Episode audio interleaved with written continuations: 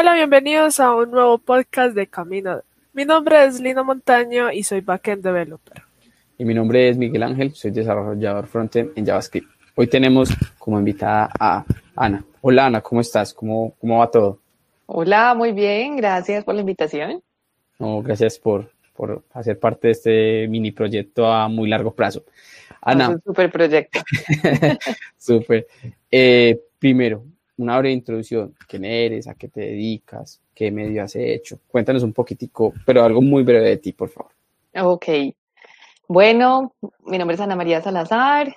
Em, estudié ingeniería de telecomunicaciones ya hace unos buenos años.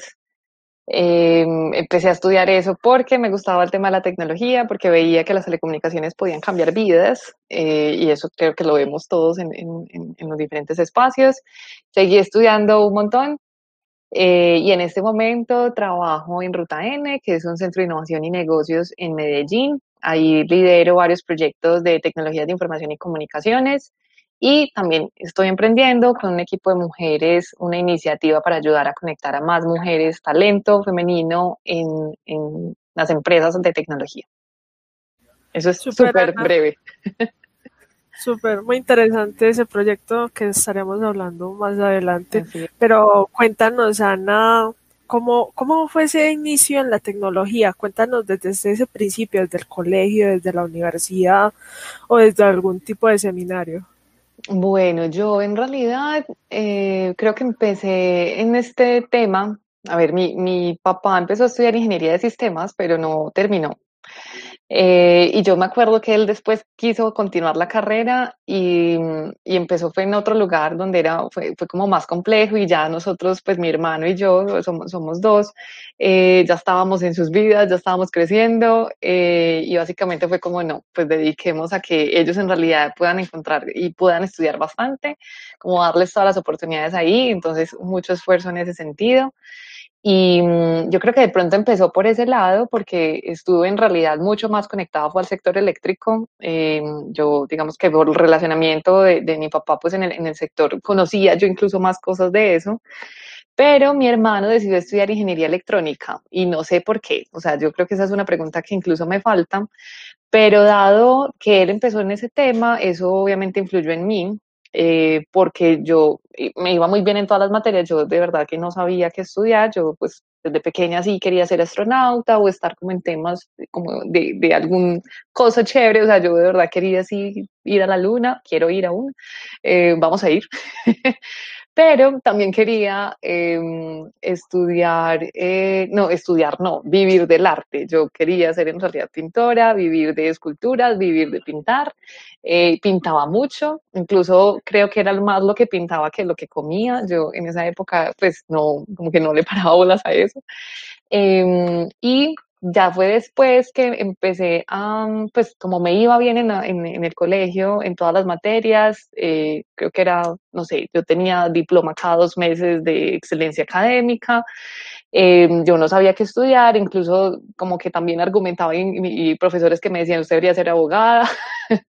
eh, el punto es que ahí yo, digamos que empecé fue a hacer semilleros de, de, de diferentes materias, empecé a hacer semilleros de matemáticas, física, creo que me faltó el de química, hice un semillero de electrónica para probar un poquito el tema y después hice un semillero en telecomunicaciones, todos los hice en la Universidad de Antioquia.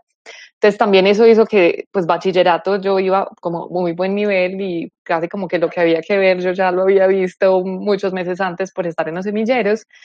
Eh, y ya pues con mi hermano estudiando ingeniería electrónica fue como, bueno, yo quiero, no quiero electrónica, eso me parece cool, mm, yo digamos que sí, siempre seguí muy conectada a los temas de electrónica, pero me gustaba y me apasionaba más eh, las telecomunicaciones. Eh, entonces, bueno, pasé a la universidad, empecé a estudiar ingeniería de telecomunicaciones y Ahí me empecé fue a involucrar eh, también en proyectos de robótica. Eh, participé con unos amigos maravillosos y súper tesos que en este momento están en otras partes y desarrollando unos proyectos muy niveludos, de verdad, eh, en, sí, en temas de robótica, ya trabajando con tecnología, pues para satélites, con, no sé, o sea, son unos tesos con los que trabajé eh, y estuve pues en diferentes proyectos. Nos fuimos a, a, a campeonatos de robótica, ganamos, participábamos, o sea, eso también era una forma de cómo trabajar en equipo, quién sabe de qué y cómo ayuda en. Em, yo era más gestora ahí, pues porque no, digamos que sí miraba la lógica y qué necesitamos hacer, pero ellos finalmente, eh, digamos que entre todos terminamos haciendo cosas, pero terminamos siendo muy distribuidos. Eh, fuimos a Campus Party y eso también fue para mí una oportunidad como, ok, sí, ese tema de la tecnología me gusta, es interesante, ahí veo muchas oportunidades. Em, y me pasó algo muy particular, fue que cuando eh, sustenté mi tesis de grado, mi foco yo lo empecé a, enmarcar más en el tema de ciudades digitales, que en ese momento era como boom, eh, hablar de ciudades digitales, fui a muchos eventos y participé en, diferentes cosas como para estar entre el tema. Eh, mi tesis fue relacionada con eso, en su momento pues con Medellín Digital. Y, y digamos que pasó algo muy, muy particular, fue que yo sustenté mi tesis y dije, ok, y esto es ingeniería. O sea, esto, esto fueron cinco años que sigue. Yo ya llevaba un par de años emprendiendo eh, porque con un equipo de amigos también hicimos una materia de emprendimiento en la universidad y de ahí surgió una idea de, trabajar y crear una empresa. Eh, empezamos con un cuento de holofonías, que son como sonidos 3D. Entonces había diseñadores, estaba pues el equipo de ingenieros y empezamos a, a proponer como temas respecto a eso y nos presentamos un concurso de planes de negocio y pasamos entonces a mí para mí fue muy particular como, ok, tenemos una buena idea de negocio, logré hacer un plan de negocios, eh, me creyeron y nos van a acompañar en todo un proceso y fue un proceso muy largo, muy bonito, mucho aprendizaje porque ya también fue, venga que no es solamente tecnología, venga que aquí hay que aprender de, gestión, de talento humano, de, de negociación, de, eh, de cómo de tenés que sacar adelante, de los temas financieros. Entonces, bueno, eso también me abre un panorama grande de qué cosas hacer allí eh, se constituye incluso la empresa, la empresa nunca vendió, eh, pero eh, digamos que aprendimos mucho intentando ver qué podíamos hacer. Finalmente también estábamos en la universidad, nosotros estamos en octavo semestre cuando la empresa se constituye realmente y empezamos como, ok, esto hay que hacerlo, pero finalmente incluso pues, la prioridad que teníamos todos era lo que queremos es, es, acabar las carreras, o sea, de verdad que queríamos ir a terminar mientras en paralelo íbamos sacando adelante el proyecto. Eso después se, combinó, se convirtió fue en una iniciativa, o sea, se transformó el tema de sonidos 3D y de holofonías a realidad aumentada y empezamos a hacer aplicaciones de realidad aumentada. Les estoy hablando de hace 11 años, eh, cuando empezamos a, trabajar en el tema, cuando el boom era realidad aumentada y ustedes pueden ver que aún el boom es realidad aumentada, porque todavía faltan muchas cosas con respecto a la tecnología para poder eh, diversificar eso mucho más y bueno, hay aplicaciones que sirven, pero en su momento no, no lo habían tantas. Em, entonces, bueno, estábamos ahí con la empresa. Eh, y eh, digamos que eso también abre un panorama como, bueno, aquí hay cosas muy interesantes que se pueden hacer y ya en realidad cada uno después como que bendiciona al proyecto, a, lo que estábamos haciendo con esa idea de negocio. Lo dejamos y lo, y lo dejé, fue como un plan C, pues porque no era ni el plan B, eh, como que bueno, esto de pronto puede, puede volver a resurgir en algún momento pero no, ahí quedó pues y cada uno tomó su camino, los del resto de compañeros salió a estudiar en el exterior, otros se fueron a hacer otras cosas, otros querían tener también como otro tipo de experiencias eh, y ya, ahí, ahí culminó la, la empresa, la iniciativa y la idea que teníamos allí. Entonces, con respecto a la tecnología, creo que sigo muy metida en el tema porque me gusta, Em, y eso es en realidad lo que he venido haciendo desde hace, hace ya bastantes años, em, como conectada ya como con, incluso con otros sectores, eh, porque ahí ya tuve pues como tal otras experiencias laborales antes de Ruta Te pregunto una cosa sobre, sobre cómo fue ese proceso de emprender. ¿Cree, que ¿Cuánto porcentaje crees o qué crees que te ayudó esa manera de emprender a lo que eres ahora? Yo creo que uno se da cuenta, o por lo menos yo me di cuenta que yo, cuando, cuando, por ejemplo, presenté la iniciativa, me di cuenta que uno a veces no sabe lo que sabe. Eh, y, y, yo, por ejemplo, con 19 años logré armar un modelo de negocio, presentarlo a, unos, o sea, como que ve, esto como que funciona, creen, los números, sí, obviamente el papel da, otra cosa es de verdad salir a vender, otra cosa es pensar en esas estrategias comerciales.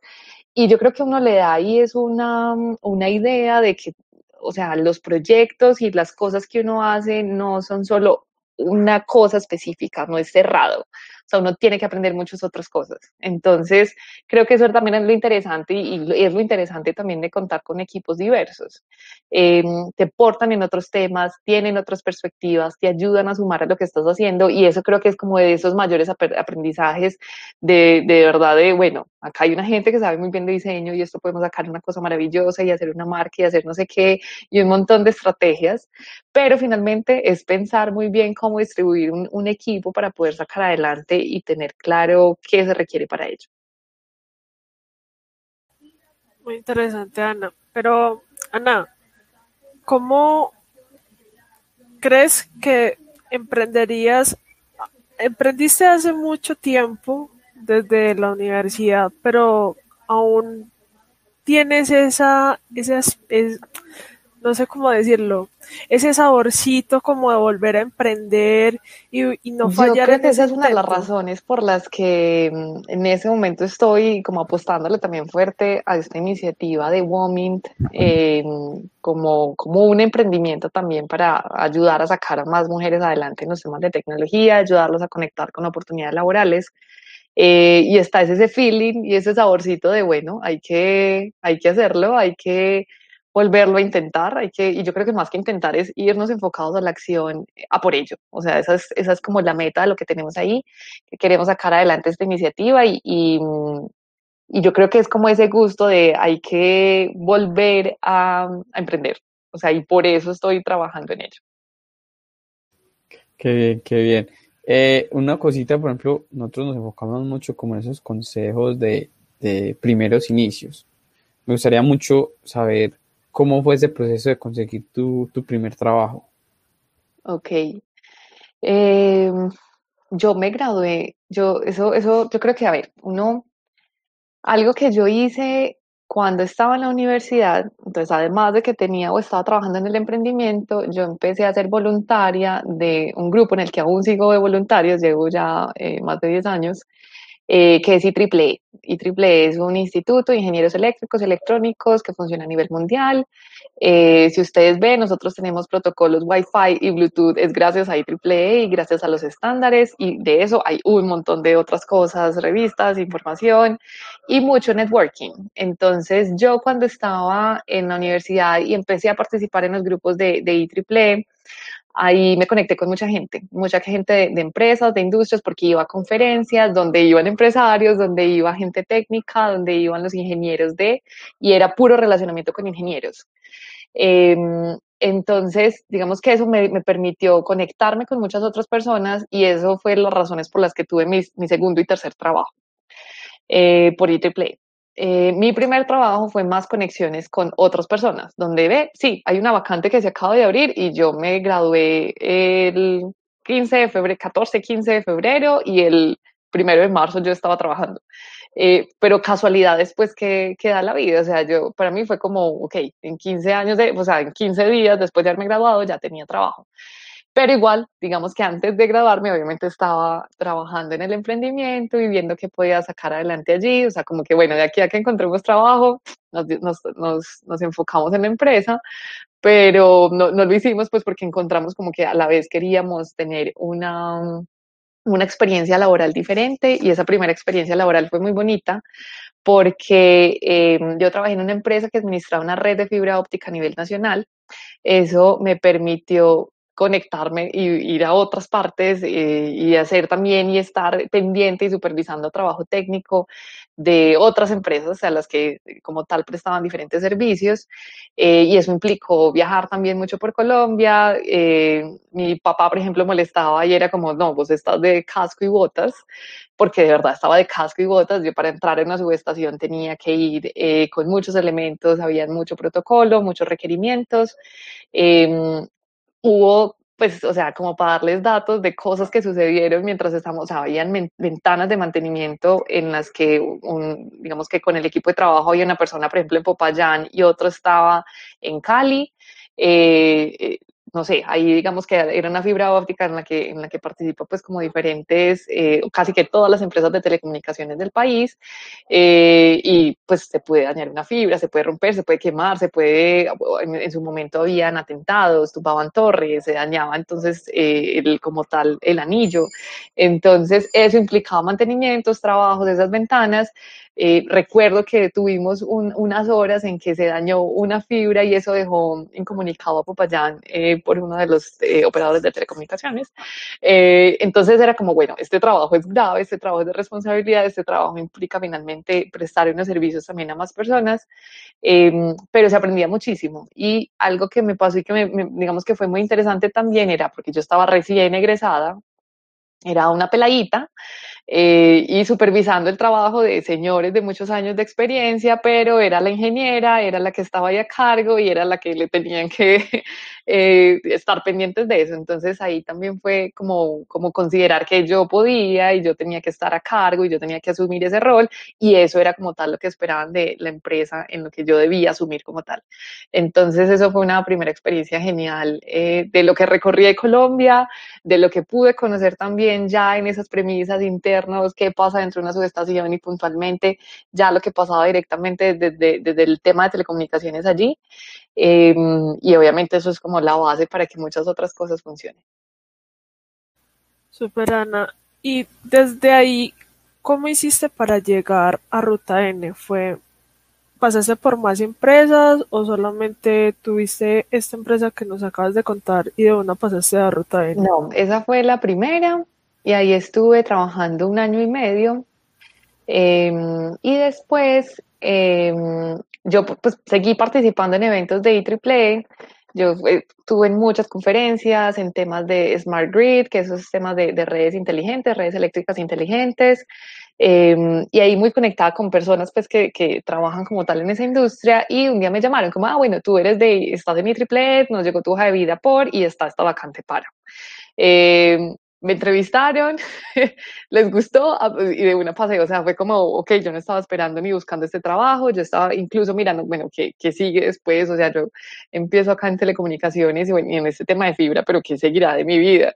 Em, uno queda como con un poco como, bueno, yo no sé qué va a pasar, pero a veces también la vida te empieza a dar respuestas y te empieza a mostrar el camino a mí me llegó esa llamada de, mira, tenemos tu hoja de vida y queremos entrevistarte, subí a la entrevista, me entrevistaron, ese eh, como, pues, off the record, mentiras, queda aquí ya grabado, eh, me pasó algo muy particular y es que yo en, su momento también trasnochaba mucho, yo era medio workaholic em, y recuerdo que llegué muy cansada a esa entrevista. Y en la entrevista yo me estaba durmiendo. Entonces me estaban hablando y casi como, como motivándome para que aplicara, para que estuviera, y yo me estaba durmiendo en la entrevista de lo cansada que estaba de lo que había trasnochado. Eh, y después dije, como no debería trasnochar tanto.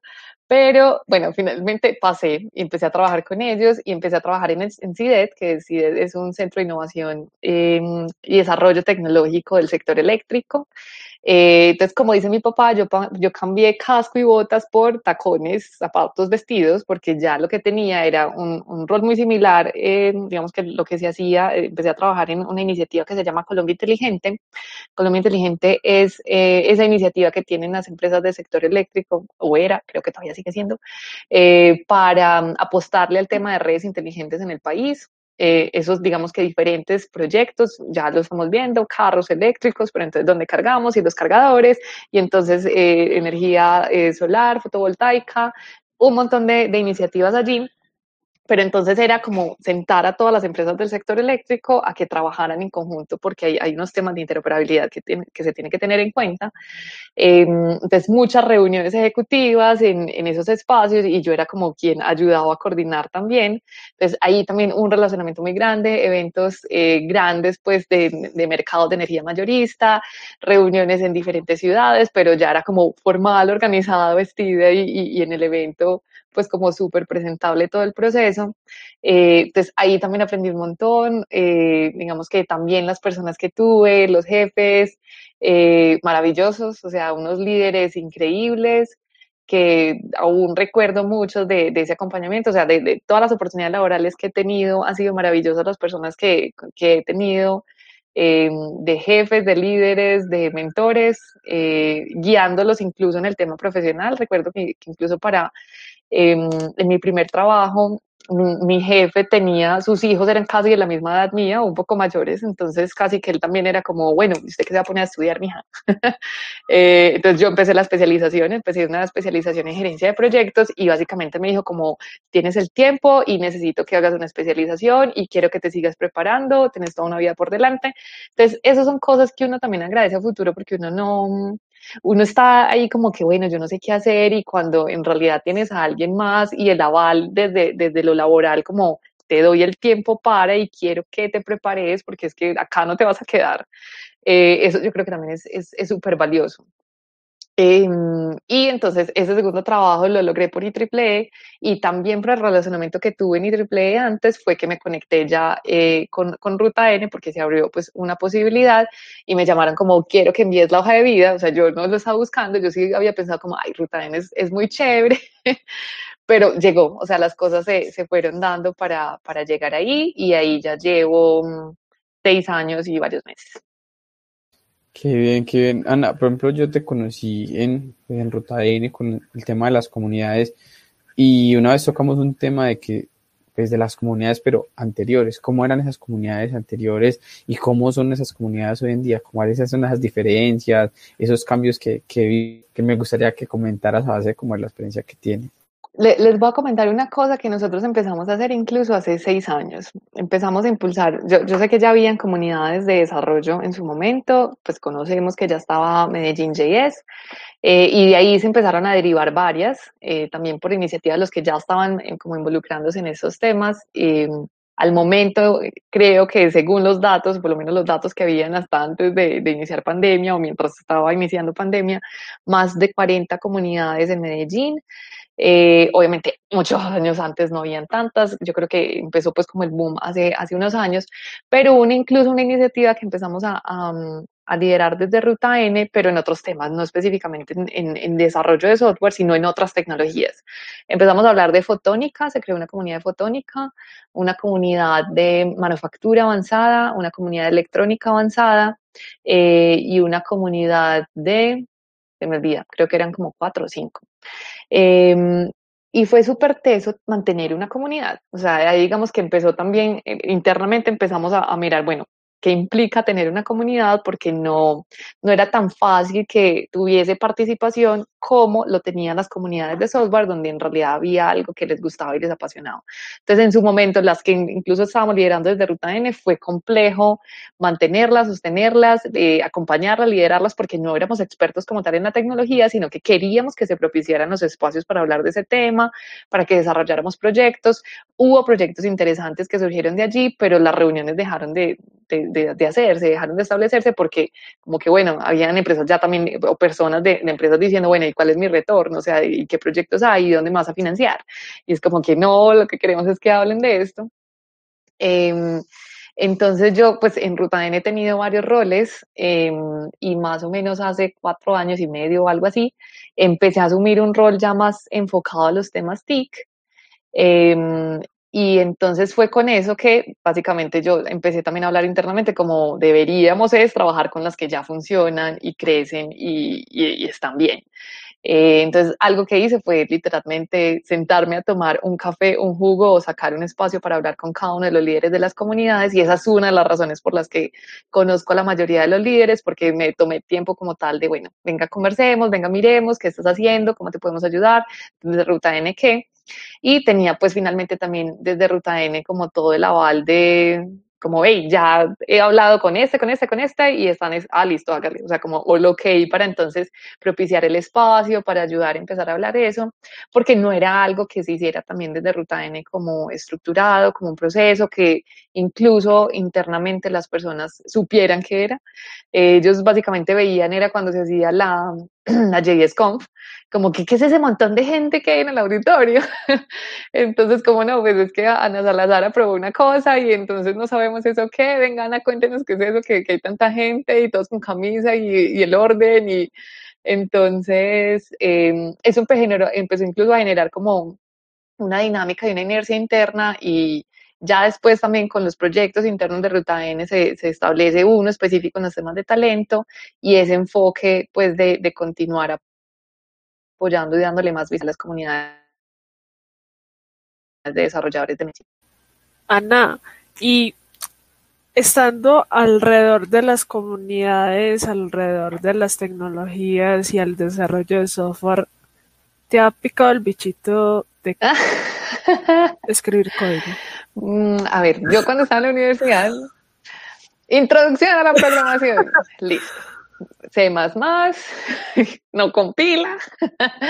Entonces, a mí me va muy bien en los temas de lógica, pero no me siento, o sea, como que full echar código y hacer una app, no. O sea, sí he hecho Node School for Girls, he estado en los Angular, en, en, en lo de She Codes Angular, eh, o sea, he estado como en esos espacios como que no, no, venga, apliquemos y miremos cómo es el cuento, pero mi interés va más del lado de entender qué se puede hacer con eso y qué podría uno llegar a hacer eh, y qué puede hacer un equipo de trabajo que de verdad full le guste el tema. Desde mi lado está más enfocado a esas posibilidades y bueno, eso que se puede convertir como producto o qué podríamos sacar de provecho en eso y finalmente cómo le ayudamos a una empresa que se sustenta bajo una de esas aplicaciones para sacarla adelante. Entonces mi foco ha estado más en eso. Tengo un el bicho escondido en, en el sentido de, bueno, si algo pasa en la vida y uno no sabe qué hacer, saco un tiempo, un periodo de tiempo, me dedico a estudiar software y de ahí ya, pero pues digamos que es, es como el plan, Claro. el Ah. plan mega alternativo. E- Ese es el plan como de lejitos, como así como por siglas. Es el por siglas, pero o sea, a mí me parece una nota, me parece súper cool. Algo que sí me gusta más es el tema de ciencia de datos. em, y creo que ahí uno sí puede hacer un montón de cosas. A mí me gusta ñoñar con números. eh, a mí me gusta ñoñar en general y me gusta estar aprendiendo, entender eso que se puede hacer, pero ya entrar directamente como, ah, este código tiene pues mi piense y, y- y todo, de pronto no tanto. O sea, y porque sé que igual requiere mucha dedicación, requiere proceso.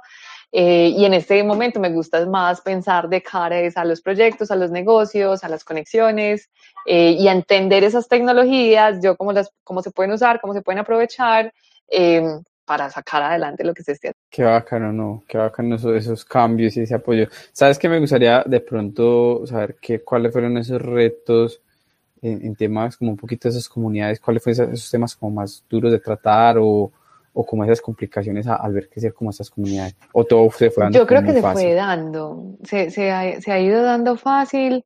em, pues un reto que hubo en su momento y era, pues porque empecé a conversar con varios, es como, bueno, ¿cómo hacemos que no se nos crucen las agendas? Entonces, MVP, mega rápido y sencillo, toma tu archivo compartido, comunidades, qué día van a hacer actividad para que sepan quién tiene qué. Eh, y eso lo logramos hacer por un par de años, donde básicamente agenda de las comunidades, reserva de espacios en Ruta N por cada año, y entonces sabíamos quién, en qué mes, en qué día específicamente iba a ser un evento, una, una actividad, y eso nos facilitaba también como de que entre comunidades no nos chocáramos eh, por los talleres, por lo que la charla que fuesen a dar. Entonces, eso fue como, como de pronto el primer elemento. Algo que empezamos a hacer el año pasado, entonces más allá como de, pues yo creo que el reto siempre ha estado es cómo ayudarlas a crecer. Eh, cómo hacerlas más visibles, cómo ayudar a que la gente sepa que esto existe y cómo hacemos también que las empresas supieran que esto existía.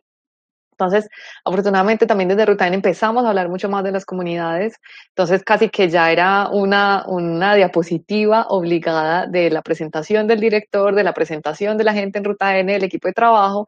Y a mí eso me parecía una nota porque era como que, ay, aquí, pues, o sea, como que esto hay que contarle y, y qué bacano esto ya como ha crecido y que todo el mundo apropia esa conversación.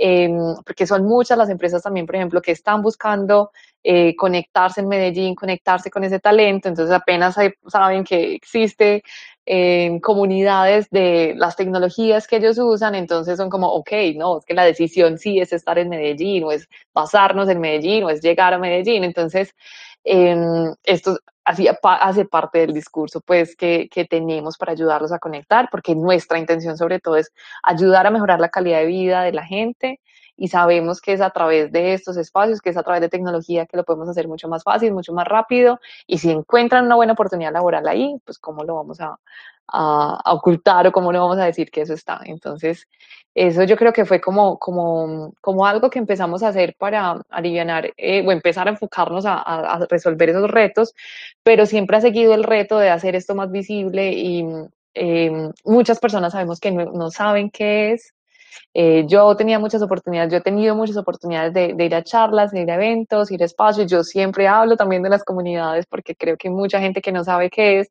Y me parece una nota que al final, si llegue gente como yo no sé qué es esto que dijiste, dónde las puedo encontrar, dónde están y, o como qué puedo hacer para eso. Entonces, eso digamos que es también ayudar a hacer crecer la bola de información y que más gente se pueda enterar y, y aprender esa, yo creo que es como, como uno de esos retos grandes. Y creo que otro que, de los que quedaba también era que es un reto que se enfrentan todas las comunidades y es cómo facilitamos que, o sea, perder el miedo a hablar en público, a dar una charla, eh, a, aplicar a, las oportunidades laborales, porque llueven las oportunidades, pero entonces, bueno, ¿qué se hace ahí? ¿Cómo las gestionamos de una forma más clara? ¿Cómo de verdad ayudamos a conectar también a las empresas para que eh, de verdad encuentren ese talento y, de verdad también ayuden a fidelizar a las personas que están ahí. Eh, ¿Cómo hacemos que esa comunicación sea mucho más, mucho, más distribuida en el territorio, en la región, eh, de que más personas que están apasionadas por tecnología sepan que existen y por tanto pueden llegar a estos espacios a aprender? Eso yo creo que es como el listado de retos que empezamos a, a sacar en un ejercicio en conjunto que hicimos con todos los líderes de comunidades eh, eso fue como en el 2018 a finales, eh, como un, un, trabajo conjunto. Bueno, también cómo empezamos a trabajar conjunto. No es que es competencia de una comunidad sí, y otra, sí, sino yo, esto, es, esto es un trabajo conjunto. Creo que yo me acuerdo que estuve en eso, eso fue ahí en donde era Workia. ¿Cierto? Que ahí, sí, tiempo en que... un coworking, sí, Ajá. hicimos varios, hicimos varios eh, activaciones con, con los líderes de comunidades, ese yo creo que fue como uno de los primeros, también con la intención, y eso fue, claro, o sea, la, incluso la primera reunión que hicimos, la hicimos en la terraza de Ruta N, y a mí algo, o sea, como que algo que no voy a olvidar es que muchos como que, ah, yo te he visto en el Slack y tú has comentado esto y tú eres famoso por esto, pero nunca te había visto. Entonces, fue también como una posibilidad como de que, de que entre todos se pudieran ver y conocerse y empezar a estrechar el, el lazo, porque para mí también ha sido muy claro que uno establece confianza con las personas cuando empieza a interactuar mucho más con ellos y no de una manera fría eh, y así como simplemente por un par de comentarios, sino cuando uno los tiene mucho más cerca es más fácil conocer esas personas que son y que de pronto tienen el mismo propósito y eso facilita también el, los proyectos o, o las cosas que estén haciendo. Súper bacano. Ana, por ejemplo, con, con toda la experiencia que tienes, alrededor de las comunidades, de las empresas y estar rodeada de tecnología. ¿Cómo ves el futuro de las tecnologías no solo a nivel de Medellín, sino a nivel de Colombia? ¿Crees que es un gran reto o, todavía estamos muy atrás para, para, llegar a la tecnología como tal? No, yo creo que acá, acá incluso hay muy buena capacidad. Eh, y eso nos pasaba también hace, hace, un, hace que ya un año, dos años, año y medio, pues cuando empezamos a hablar más de tecnología, del tema de los impactos de la cuarta revolución industrial, eh, aún conversando de los temas de transformación digital. Eh, acá hay capacidades, acá está el talento, acá hay muy buenas iniciativas, soluciones, empresas que la están rompiendo. Eh, entonces, digamos que eso, eso, ahí estamos, o sea, estamos, estamos en la jugada. Hay probablemente unas áreas de conocimiento que sea un poco más lento llegar al mercado que otras, porque parte del ejercicio dentro de Ruta N no ha sido solamente, o sea, como cuando hablamos de tecnología, no es hablar solamente de un producto digital. Eh, o, que hablamos pues como de una aplicación o que, o que detrás tiene eh, simplemente código, sino también de otro tipo de tecnologías, de biotecnología, de, eh, no sé, de, de, otro tipo de productos, de soluciones, de, o sea, hablamos de negocios y hablamos de innovación, esto está presente en cualquier otra área. Que pueda tener tecnología esa, esa, eso que, ese producto o esa solución, es, es, digamos que claro que sí, pero, pero finalmente son muchas más las áreas de conocimiento y uno, digamos que lo que veíamos también es eso. Hay unos productos que pueden llegar mucho más fácil al mercado, otros que se demoran más, por ejemplo, soluciones para el sector salud, em, pueden tener ciertas validaciones adicionales que requieren otros elementos, que requieren más eh, pruebas piloto, que requieren más pruebas clínicas, por ejemplo, que es algo, por ejemplo, de lo que vivimos con, con el tema de los ventiladores. Eh, para, el, para el COVID. Entonces, bueno, una cosa, listo, yo tengo ya el producto listo, está desarrollado, pero esto tiene que pasar por unas, una fase preclínica, una fase clínica, necesitamos esta prueba en humanos, en animales, en no sé qué, de esto hay un resultado y con eso ya después podemos comercializar el producto. A diferencia cuando uno tiene un producto digital, que en realidad es como, sáquelo así, saque un formulario y mire a ver qué tal y, listo, pongo unos términos y condiciones y, listo. Eh, entonces, digamos que ese time to market es muy diverso dependiendo del área. Em, entonces yo creo que pues tecnologías, depende de la tecnología, van a evolucionar obviamente sí mucho en 10 años. Em, ya estamos hablando de que eh, están los temas 5G, ya ha implementado eh, esta tecnología en muchas otras ciudades y países, ya incluso desde lo técnico se está hablando de 6G, em, hay ya papers que, que hablan pues como de este tema. Eh, entonces, eh, hay que mirarlo en, tecnología en todos los niveles, ya en cuanto a infraestructura y de lo que soporta esto, ya en cuanto a los al código y esto que soluciona, que permite, qué aplicaciones están desarrollando y que me permite sacar el negocio adelante. Em, entonces, sí, yo creo que, que sí está evolucionando y acá en Colombia contamos con la capacidad para ello. Estamos en la ventana, estamos en el timing perfecto en el que sería ideal que muchas personas, empresas se monten eh, ya digitalicen procesos y empiecen a, o si no, pues nos deja atrás como muchos de los procesos que ya vienen avanzando. Qué bacano, qué bacano. Tocando como esos temas ya, ya que estamos como más o menos en un presente muy actual, me gustaría como, como retroceder y que me contaras quiénes han sido esas personas que te, que te han ayudado, que te han marcado demasiado para, para poder llegar a donde te encuentras. Ahorita que les mencionaba, yo creo que pues eh, los jefes, he sido muy afortunada, he tenido unos jefes maravillosos.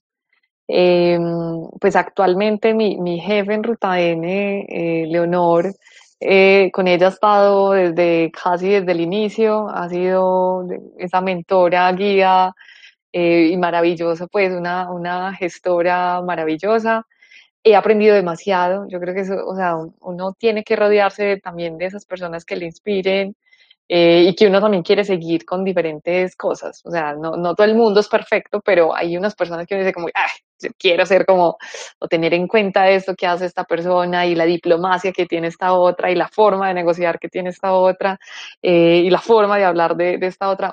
Para mí es como un, un mix de, de, mentores que han, han, venido pues como acompañando mi vida.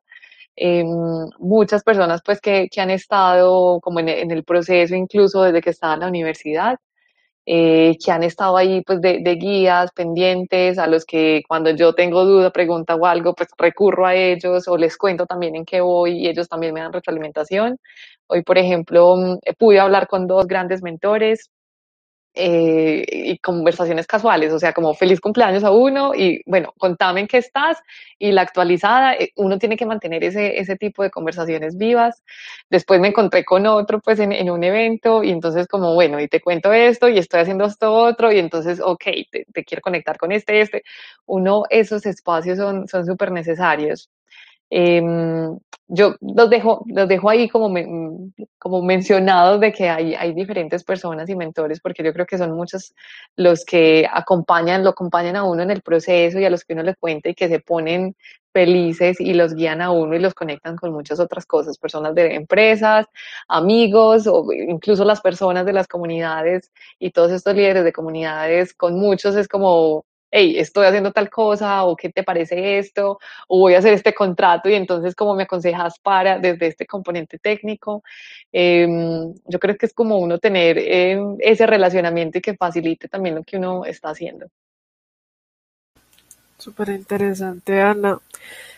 Siempre nosotros tenemos aparte de tener alguien que nos inspire o que un mentor nos dé como una guía, ¿cuál ha sido esa, ese consejo, esa enseñanza que te han dado y aportado demasiado a tu vida profesional y personal? Mm, es que yo creo que son muchos consejos, eh, porque depende como de lo que uno esté haciendo. Eh, una libertad que yo he tenido y ha sido, yo creo que uno, uno primero se apoya en la familia. Em, y con ellos, digamos que fue, con, con, mis padres ha sido muy el foco de, pues lo que tú quieras hacer, te apoyamos. Em, y obviamente están ahí para guiar. Entonces también es como quiero hacer tal cosa, entonces vení, de pronto todavía no es el tiempo, o ten en cuenta esto otro, o por qué no vas buscando esta cosa. Em, entonces creo que uno primero sobre todo recurre a ellos. O sea, de ellos siempre uno tiene ese mensaje eh, que le ayuda a uno a aterrizar, tanto en decisiones personales como en decisiones laborales. Em, y también es como entender que uno puede hacerlo, o sea, como lo que quieras hacer, lo puedes hacer, o sea, uno tiene toda esa capacidad y yo con ellos nunca he visto limitación, eso digamos que también he sido muy afortunada en ese sentido porque es como, pues como que usted misma sabe, o sea, usted, usted va ahí sola en el camino y antes es como, ¿qué, qué necesita en qué podemos ayudar? Entonces, eh, yo creo que es como sentir eso, esa, libertad y, también un respaldo de que la decisión que uno tome eh, lo acompañan a uno en, ese proceso y que uno toma las decisiones obviamente pensando y, siendo como lo más concienzudo posible para, hacer lo mejor posible, para uno y para los demás. Qué bacano. Ya, ya creo que podemos tocar algo muy importante y es, el proyecto que hoy en día te encuentras.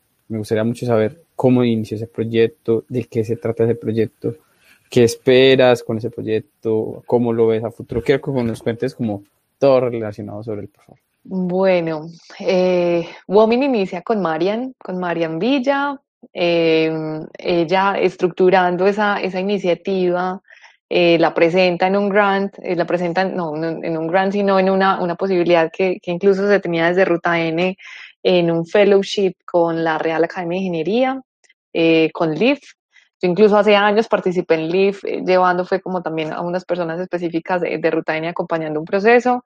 Y es un programa maravilloso porque es sacar una idea de negocio, ayudarla a estructurar muy bien. Eh, y ella ahí tenía esta iniciativa que era um, cómo acelerar unos procesos de mentoría y ayudar el proceso de contratación de mujeres en, en estos campos tech. Eh, y más o menos hace, hace, pues no sé, a mediados de, julio, sí, a mediados de este año, de, de, 2020, comenzamos a conversar. Ella me dice como, me gustaría hacer esto y he notado y de pronto el perfil tuyo y no sé si te gusta y ahorita que mencionaba Lina, ese bichito de emprender, si de pronto todavía lo tienes ahí vivo y yo sí, todavía quiero, esto me gusta, esto me suena interesante, miremos. Eh, y en realidad toda la situación empieza a acelerarse eh, porque entonces aplicamos un programa de Mintic, de apps.com, eh, donde estamos recibiendo como un acompañamiento, un proceso de acompañamiento para poder sacar adelante como tal este, esta idea de negocio. Eh, entonces, eso ya fue durante el proceso, eso fue más o menos en septiembre que empezamos y ha sido uh, algo muy acelerado eh, de, pivotear, de probar. Hemos hecho cuatro MVPs, hemos ajustado, validado modelo de negocio, monetización, eh, cuál va a ser ese foco, cómo lo vamos a llevar a cabo.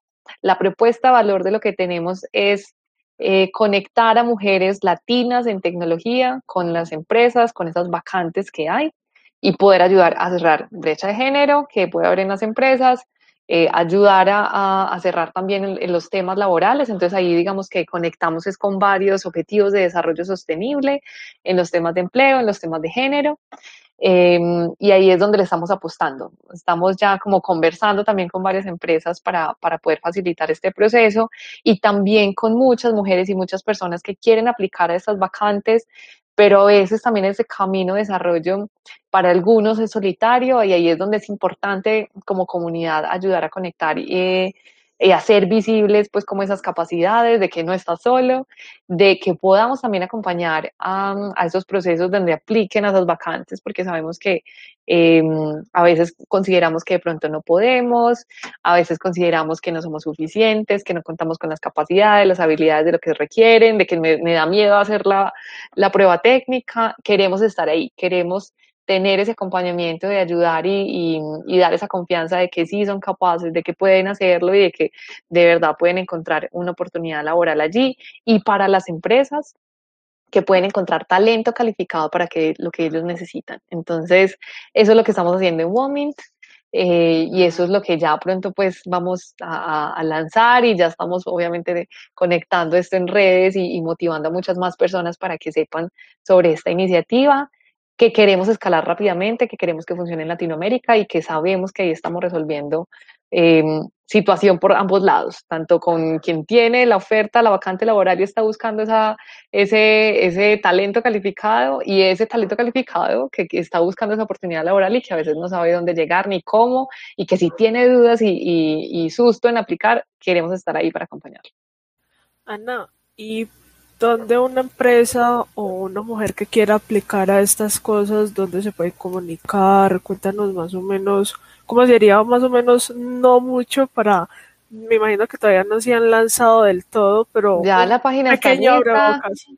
Sí, o sea, ya, ya estamos listos en redes, nos pueden seguir en Wominco. Eh, en realidad pueden buscar en la página womint.com, W-O-M-I-N-T, o sea, como mujer menta, womint, eh.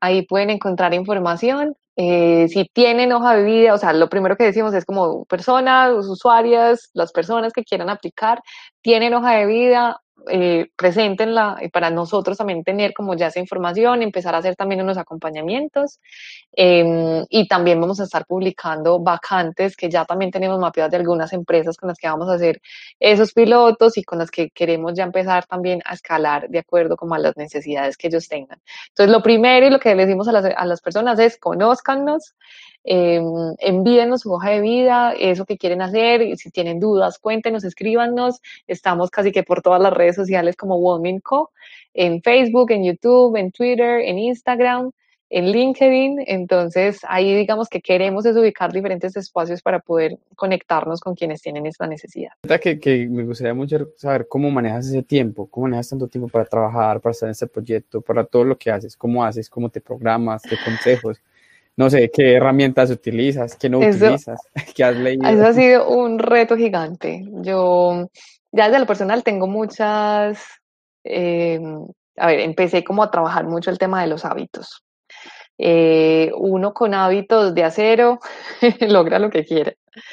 Eh, yo en ese momento sí, tengo una carga laboral alta eh, en Ruta N, pero le saco el tiempo también a este emprendimiento eh, y eso implica trabajar otras horas, o sea, en, en la noche, eh, no sé, durante el almuerzo el rato, el sábado, el domingo.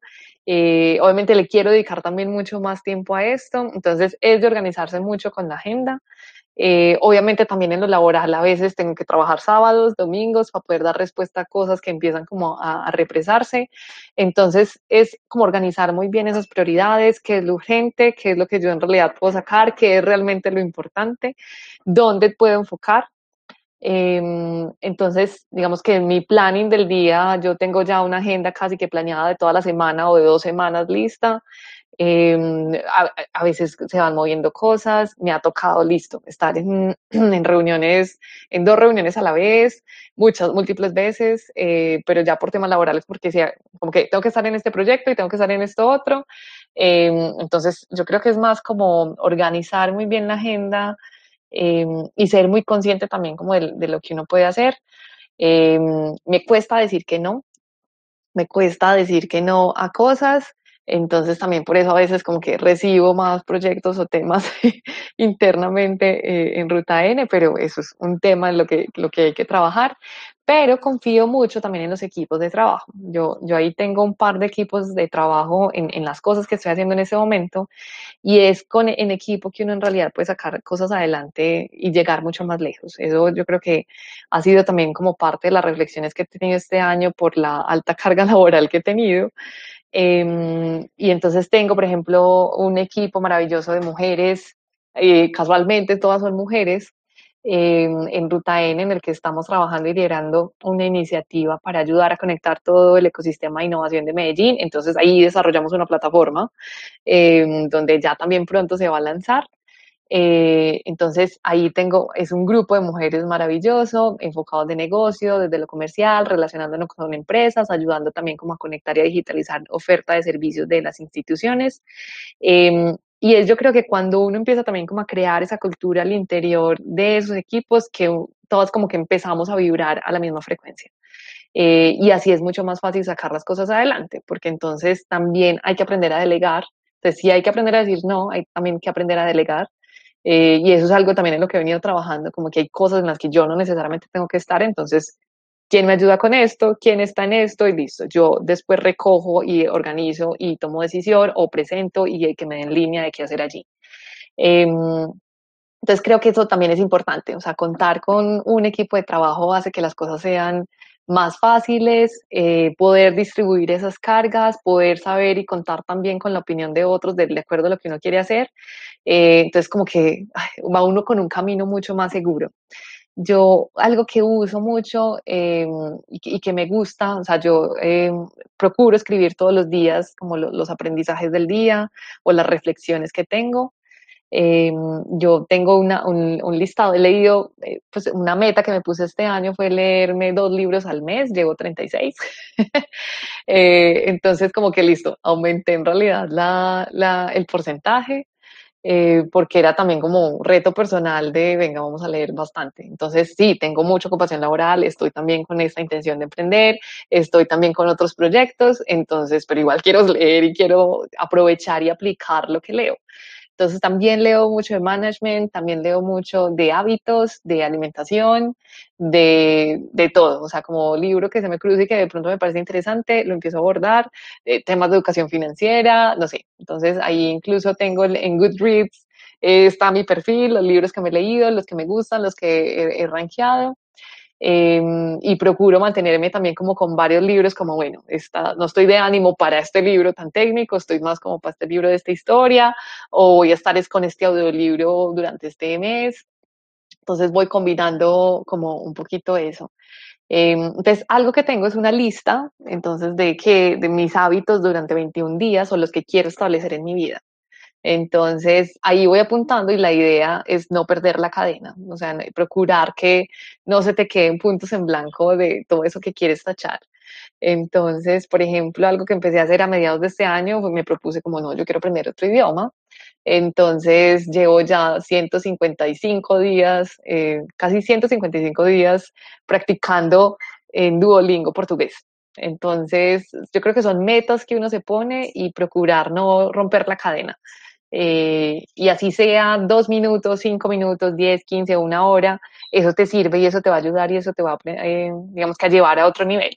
Entonces, eh, eso es lo que he procurado, o sea, como no perder la cadena de escribir todos los días, de practicar portugués, de sacar un tiempo para el emprendimiento, tanto tiempo, de llegar a correo cero, tal, de cosas que uno de verdad quiere hacer y no olvidarse de eso. Y lo otro es eh, también tengo como una agenda pues como para no olvidar las cosas que estoy haciendo eh, o, esos, o esos pequeños logros. Entonces, las charlas en las que participo, los eventos en los que estoy, las actividades que hago de, de activación con mujeres, eh, los libros que me estoy leyendo. Entonces, tengo como varias listas de cosas que me gusta saber que están pasando mes a mes. Eh, y eso, digamos que después es chévere mirar el libro y como, oh, ok, estos libros leídos, tantas charlas, tantas actividades, con tales cosas, porque uno finalmente a veces se le olvida. Eh, y entonces como que uno después dice como, ay, no, yo no he hecho nada. no, bueno, ¿y qué se has hecho? Miremos el libro otra vez. Entonces sí, yo creo que esas son como algunas de las cositas que, que he aplicado para mantener los hábitos y he leído también mucho sobre hábitos. O sea, eh, yo creo que ahí está como las grandes claves de, de que uno lo que quiera hacer en realidad, lo que se proponga, lo puede hacer si establece muy buen hábito de trabajo. Qué oficio, Ana. En cambio, uno todavía tiene el libro que compró hace mil años, todavía lo tiene a la mitad. es de propósitos, pero vean ustedes, ustedes lo que están haciendo aquí con Camino de...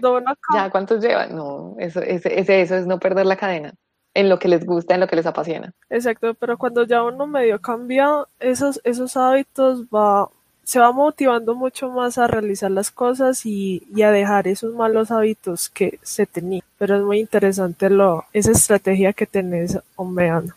Muy interesante, no lo habíamos tenido por acá. Para que todos los que nos escuchan puedan aplicar. Es que esas son las claves que, que mencionan. Uno puede, de verdad, como hacerse ese propósito y bueno, esto que implica desglosado en tareas pequeñas.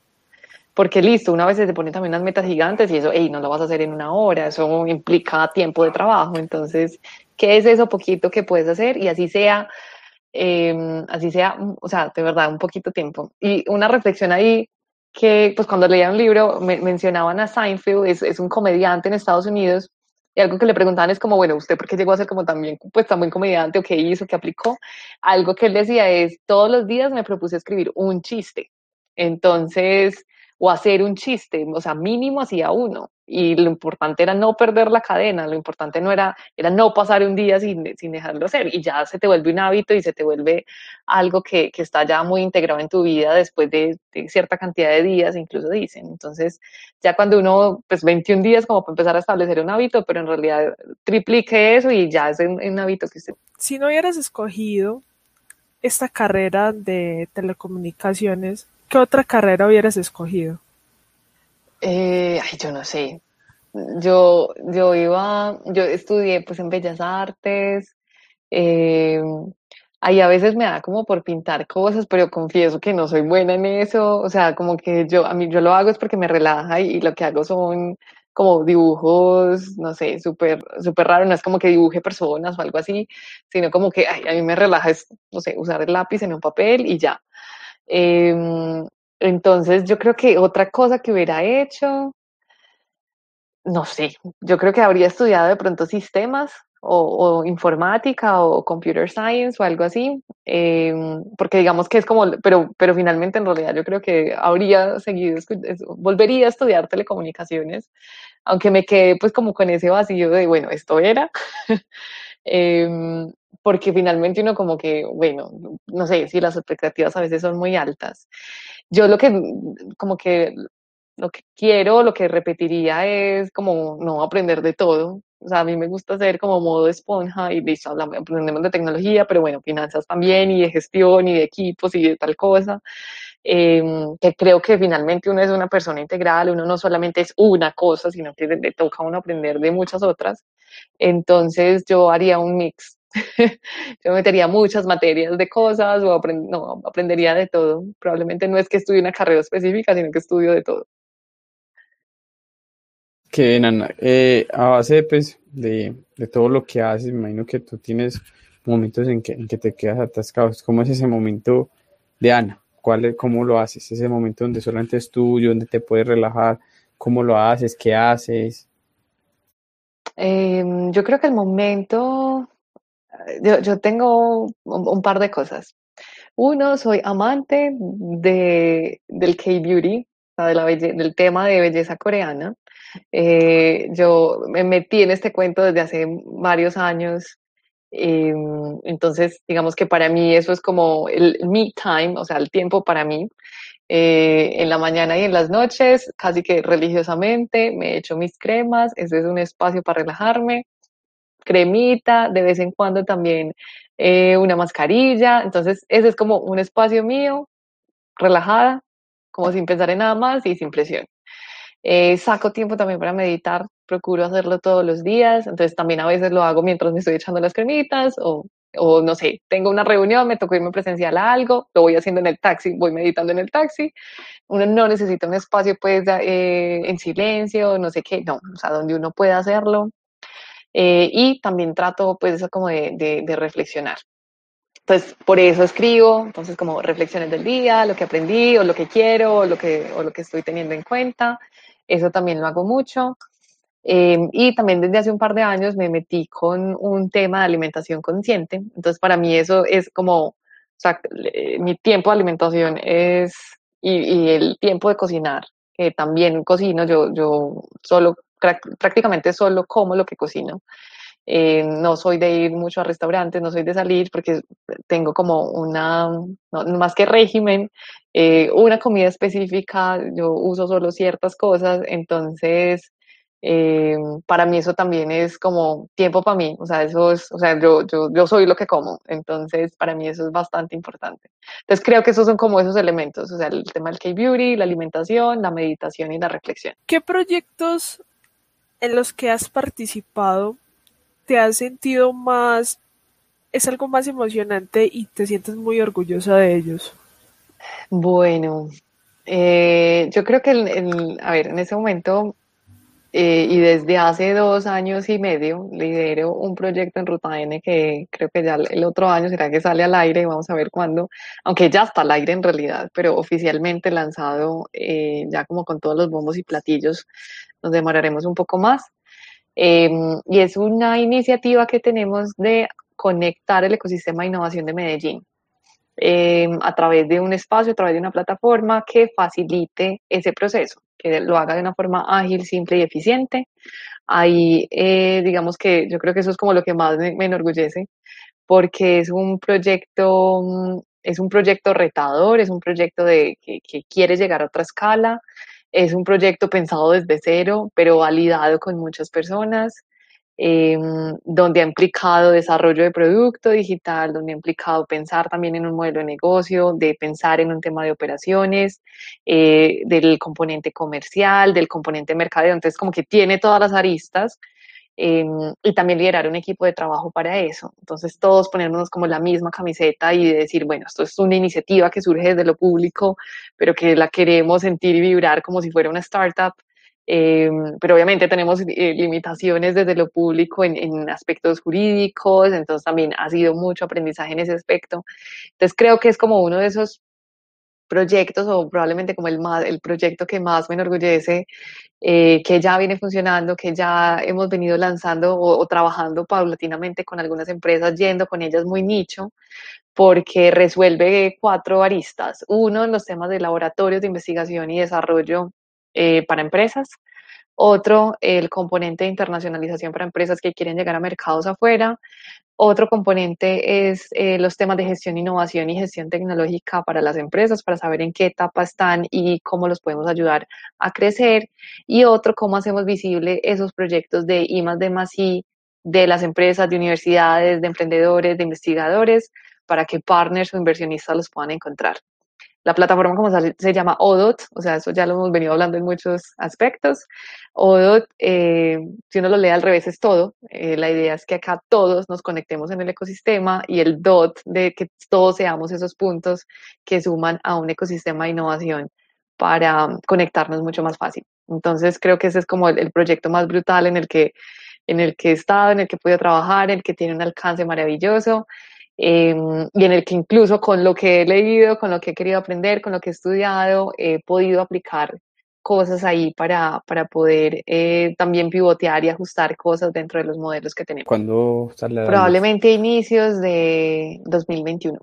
Pero en realidad el proyecto está al aire, o sea, nosotros ya tenemos empresas, es más lanzamiento como oficial eh, desde lo público, pero ya hay, hay empresas, estamos trabajando con ellas Em, e incluso, pues como un, tema interesante es que empezamos a trabajar también con empresas a nivel nacional em, a través de, una iniciativa que tiene Impulsa de ayudar a conectar a las SIs, o sea, las entidades de soporte al ecosistema de innovación eh, en Colombia.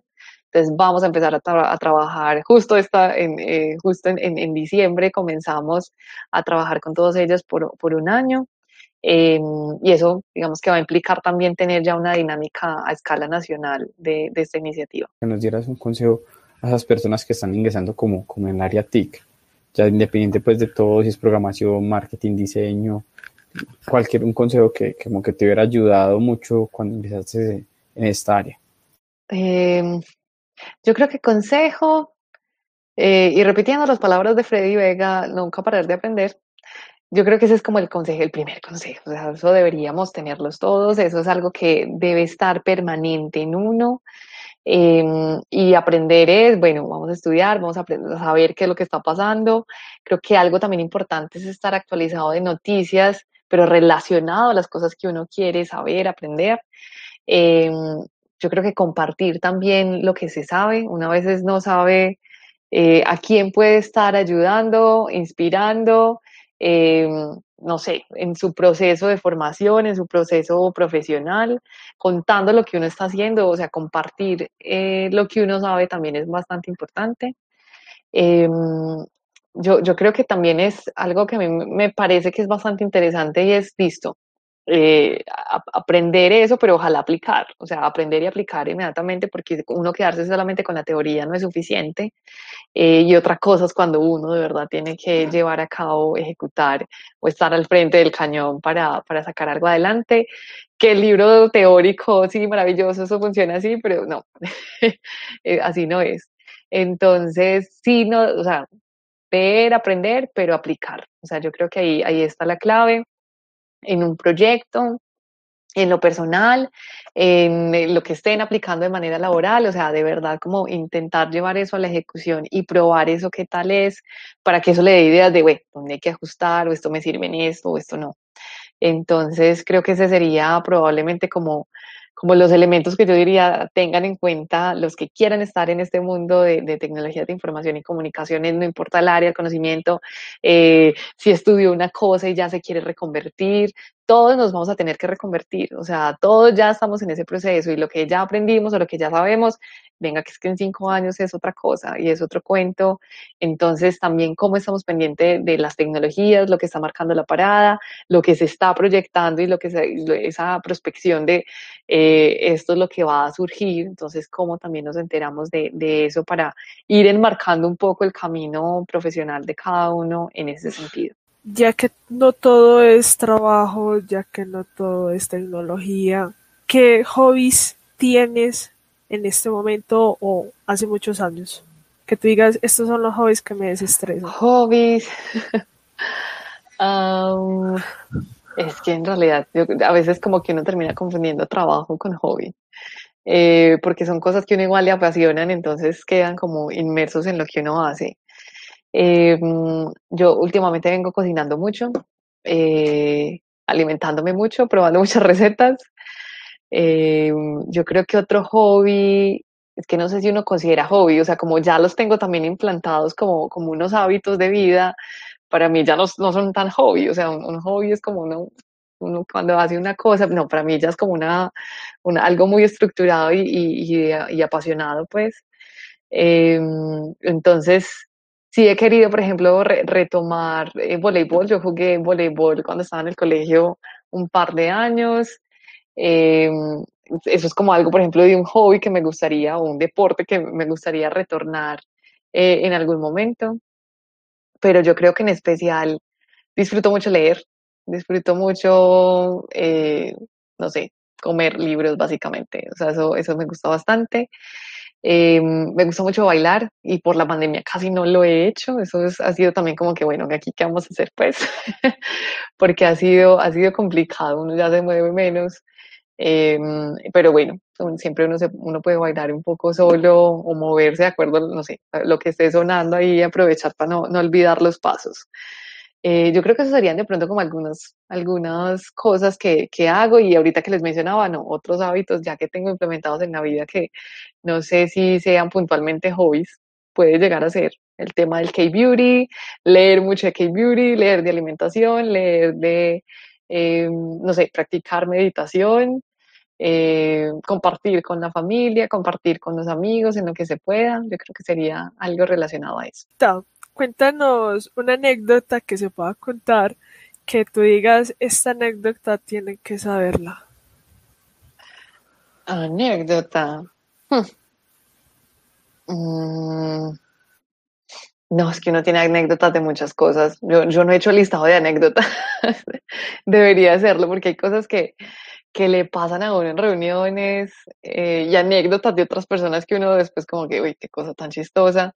Eh, no, es que, o sea, yo creo que en parte incluso Ruta N ha sido como maestría en, en improvisación, pero yo no lo digo en el sentido de cuando que uno improvisa como que no sabe qué hacer, eh, sino que uno ya al final como que está tan acostumbrado a estar al ruedo y de, ay, hay que dar respuesta a esto así, entonces venga, salgamos, hablamos, digamos, eh, trabajemos, aportemos, entonces ahí yo creo que hay muchas cosas. Eh, pues reuniones que han surgido como, ve, eh, tenés que atender a esta persona porque a tal otra persona no podía y esta no sé qué y tal cosa, entonces te tocó a ti. eh, entonces está el embajador, no sé quién, o sea, es como que, ok, tengo que, ¿qué tengo que decir? ¿Qué tengo que presentar? Listo, hágale, le, hacemos, eso ya lo sabemos, ese discurso. Eh, entonces yo creo que depende de los proyectos, hayan pasado cosas, eh, hay anécdotas, pues en este momento yo creo que muchos tenemos anécdotas de haber dejado el micrófono abierto mientras estábamos haciendo tal cosa.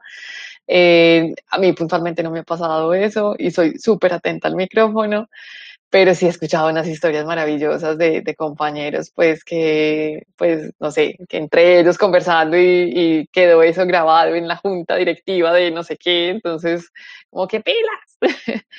eh, no, yo, yo de verdad como que me falta hacer el, pensar muy bien qué anécdotas hay eh, en los proyectos o, en, o en, el trabajo pues en equipo, cosas que surgen. Eh, algo que se acostumbro incluso es yo voy presentando, voy haciendo, eh, yo tengo varias pantallas, me gusta tenerlas y entonces en una voy presentando, pero también tengo el chat pendiente y qué es lo que está pasando de tal persona, se sonó, hizo, no sé qué. En estos días alguien estaba en una videoconferencia y se empezó a lavar los dientes y no sabía que tenía el micrófono activado. Eh, no, yo creo que puede haber como muchas cosas ahí y, y hay que pensar de pronto es cuál ha sido la más divertida. me gustaría mucho saber o nos gustaría mucho saber si tu yo del pasado estaría como orgulloso de tu yo del presente. Qué bonita esa pregunta. Yo creo que sí. O sea, ese yo del pasado está orgulloso del yo del presente porque yo estoy orgullosa del yo del presente. Eh, y eso incluso, pues, lo, lo a ver, yo, hace muchos años empecé también como a tener agendas de qué pasaba en mi vida cuando estaba pequeña y hacía dibujos y hacía, escribía cosas y de lo que quería hacer y de los logros mientras estaba en el colegio. Yo aún guardo esas agendas y, y, y, a veces las saco y como para volver a recordar. Eh, y yo creo que es un ejercicio muy lindo porque ahí uno se da cuenta como, eh, querías hacer esto eh, y lo hiciste. O querías generar un impacto y en realidad lo estás haciendo o, estás motivada para, para, contribuir en eso. Eh, entonces yo creo que sí, o sea, es, sobre todo también uno estar eh, contento con el presente. Yo estoy aplicando mucho el tema de mindfulness porque uno sí ha tenido muchos aprendizajes en el pasado, pero finalmente es lo que uno puede hacer hoy. Y yo estoy muy orgullosa de lo que estoy haciendo hoy eh, y de lo que quiero hacer, pero muy concentrada de, bueno, hoy, ¿qué es? Eh, hoy es esto, estamos en esto otro, y listo, pienso en esto además, pero mi concentración es ya. O sea, entonces eso también es como súper clave. Algo que, que leía, el, uno de los últimos libros que leí eh, se llama The Mindful Athlete, o sea, como el atleta mindful, pues algo así. Eh, y es digamos que ponían mucho el ejemplo de, de, Michael Jordan y de Kobe Bryant, pues porque hablaban mucho de atletas, obviamente, eh, y algo que mencionaban era eso, o sea, ellos estaban en el hoy, ellos estaban en el ya. Eh, ¿Por qué? Porque es que eh, tengo ocho segundos para hacer este tiro que me puede resultar para que yo sea campeón. Entonces, ¿cómo uno vive ese hoy en lo que está construyendo? Porque una vez se queda mucho en el pasado o piensa mucho en el futuro y en realidad no, no está en la acción. Y la acción es hoy, la acción es ya. Entonces, ahí estoy. Estoy orgullosa del hoy. No, y además también uno cuando mira hacia atrás un poco dice, he cambiado demasiado, pero me ha servido eso que pensé en el pasado, poderlo Así aplicar es. en este presente. Eso, eso, ha ayudado mucho. Y por último, aunque te me adelantaste un poco con lo de los libros, Ana, eh, ya para terminar, cuéntanos qué libros has leído. Puedes escoger, no sé, dos o tres libros que tú veas muy, muy, muy importantes que quieras recomendar y cuáles estás por leer. Eh, bueno, como les mencionaba, me gusta mucho la lectura, entonces tengo varios. En este momento empecé a abordar algo más de filosofía. eh, empecé como a abordar un poco sobre, sobre los estoicos, entonces estoy abordando un libro de eso. Hay un libro que me estoy terminando que se llama The Manager's Path. Em, esa es de Camille Fournier, ese incluso lo han recomendado mucho Buritica. Eh, ella es una tesa, es un ejemplo, es maravilloso y ahí digamos que habla mucho, yo creo que es uno de esos libros que sirve en este ambiente de tecnología y de desarrollo porque ella cuenta su historia, cuenta qué implica ser mentor, qué se necesita, eh, también uno cuando está aplicando a una primera vacante, qué tiene que tener en cuenta. Entonces eso también me ha permitido como, entender un poco eh, esas otras experiencias, que finalmente es también lo que le ayuda a uno a construir lo que está haciendo. Eh, hay un libro que a mí me gusta mucho y que mega recomiendo, eh, es de Andrew Groove eh, o Andy Groove. él tiene varios que son muy conocidos, él fue uno de los cofundadores de Intel, pero él tiene un libro que se llama tiene varios libros en realidad, pero todos muy relacionados a tecnología y a lo que uno puede hacer. el libro, pues, que es como la, la Biblia para el emprendedor es el High Output Management. Em, ese libro es maravilloso porque hay un montón de cosas que uno tiene que tener en cuenta a la hora de ser gestor. Em, y es bacano porque también eh, cuentan mucho de, la experiencia desde Intel, de lo que les tocó hacer.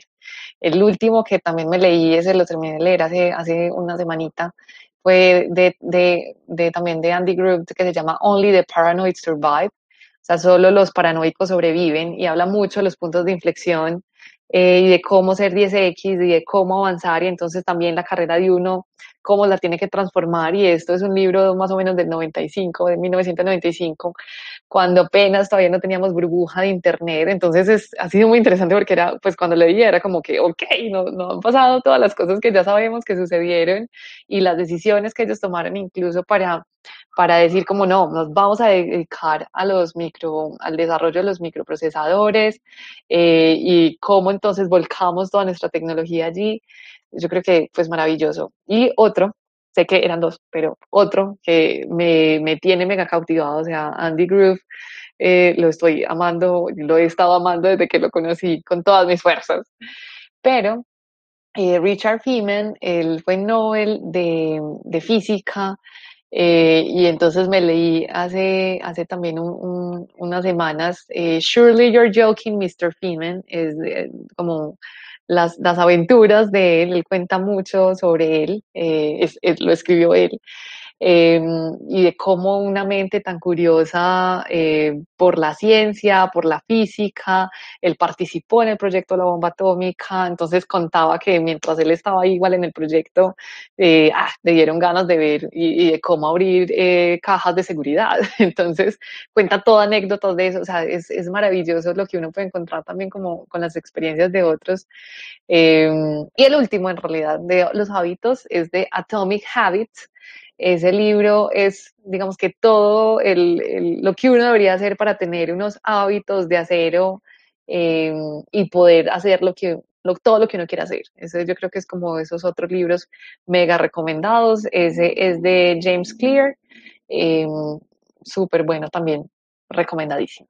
No, verdad, que muchas, muchas, muchas gracias Ana por tu tiempo, por pasar acá, compartirnos tus historias, sus anécdotas.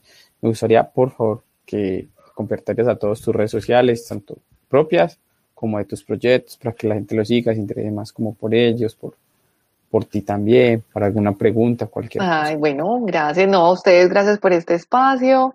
Eh, yo creo que, pues, yo creo que más que encontrarme en redes, Ana Salazar, Ana La Salazar, eh, ese, digamos que ese es como el, el arroba en, en, muchos de los de las cuentas, en, en Twitter, en Instagram, eh, y por ahí también pueden buscar y conectados también con ustedes en, en muchos otros espacios.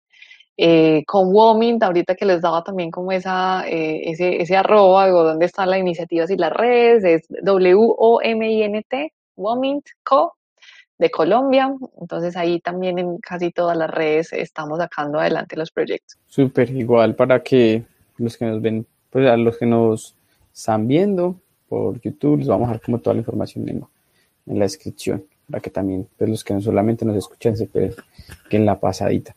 Eh, pues no queda sino recordarles a todos los que nos ven, que se suscriban, que den a la campanita, que den comentarios, me gusta todo, pues lo estamos leyendo, lo estamos mirando para crecer el, el como el podcast y, y, este proyecto que tenemos. Recuerden también a los que solamente nos escuchan, compartir y, y escucharnos bastante. No queda sino como agradecerles a todos por, por su tiempo, por estar acá, por escucharnos y esperarnos para un próximo episodio. Y hasta luego a todos. Chao, gracias. Gracias a todos. Nos vemos en un nuevo podcast. Los invitamos a que nos sigan en nuestras redes sociales como arroba camino de.